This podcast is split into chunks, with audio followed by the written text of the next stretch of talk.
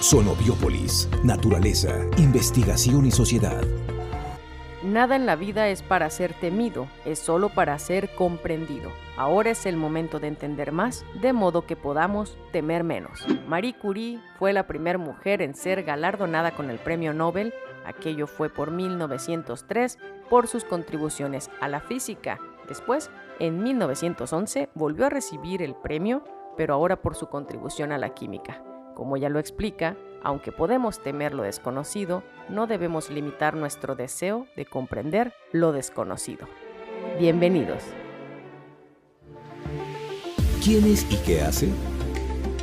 Y doctor Luis Brito, ¿por qué el desabasto de agua, doctor Brito, se está volviendo más recurrente? Bien, eh, gracias por la invitación, maestra Cintia. Eh, empezaré diciendo que una buena gestión del agua comienza con un conocimiento pleno de la cantidad de recursos hídricos de una región. Y estoy hablando de tiempo y espacio. Esto es eh, materia de la hidrología. Esto a su vez tiene su soporte básico en una red de observaciones que monitorean los cambios en los volúmenes contenidos en cuerpos de agua y su calidad. Y entonces hay una pregunta básica. ¿Cómo podemos aprovechar de manera óptima algún recurso si desconocemos sus características de oferta y calidad? Hay problemas que se han vuelto añejos y que de algún modo están relacionados con el desabasto de agua. El primero, la existencia de una red de monitoreo insuficiente que cumpla con los estándares señalados por los organismos internacionales. Eh, se ha documentado que después de que se transfirieron, por ejemplo, los distritos de riego a los usuarios, no se estableció una distribución de competencias clara en la administración pública ni la participación explícita del sector privado para medir los niveles freáticos. Eso, en pocas palabras, quiere decir que carecemos de un monitoreo nacional de los niveles freáticos ordenado y permanente. Segundo, en todas las ciudades hay pérdidas cuantiosas de la red de distribución que va desde la fuente hasta el usuario final, que ya es antigua y con muchos problemas de fugas. Por ejemplo, se ha estimado que en ciudades urbanas de más de 10.000 habitantes, las pérdidas en promedio andan alrededor del 43%. Tercero, las extracciones de agua que han sido desmedidos y que han abatido los niveles de mantos acuíferos en zonas áridas.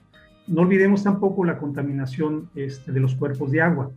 Y una parte importante, a través del tiempo es el crecimiento de las zonas urbanas. En condiciones habituales de statu quo, más población pues necesita un mayor volumen de abastecimiento.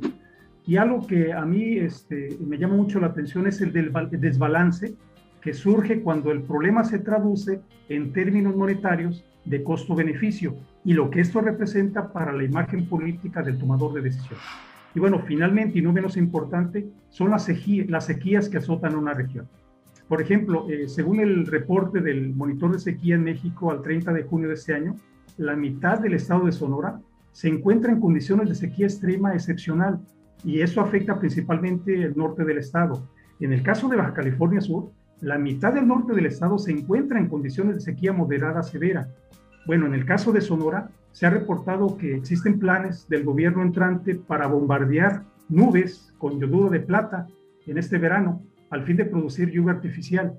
Bueno, se espera que se produzca un 40% de lluvia adicional a las esperadas de manera natural y esta inversión tendrá un costo de alrededor de 10 millones de pesos. Bueno, no, recordemos que el desabasto de agua se recrudece durante el verano con el incremento de las temperaturas y la falta de infraestructura. En el sector norte y norponiente de Hermosillo, Sonora, recuerdo, por ejemplo, que el periódico El Sol de Hermosillo reportó en abril de este año que 200 familias van a sufrir de desabasto de agua y este problema se atribuye a la falta de infraestructura hidráulica para abastecer este, la demanda.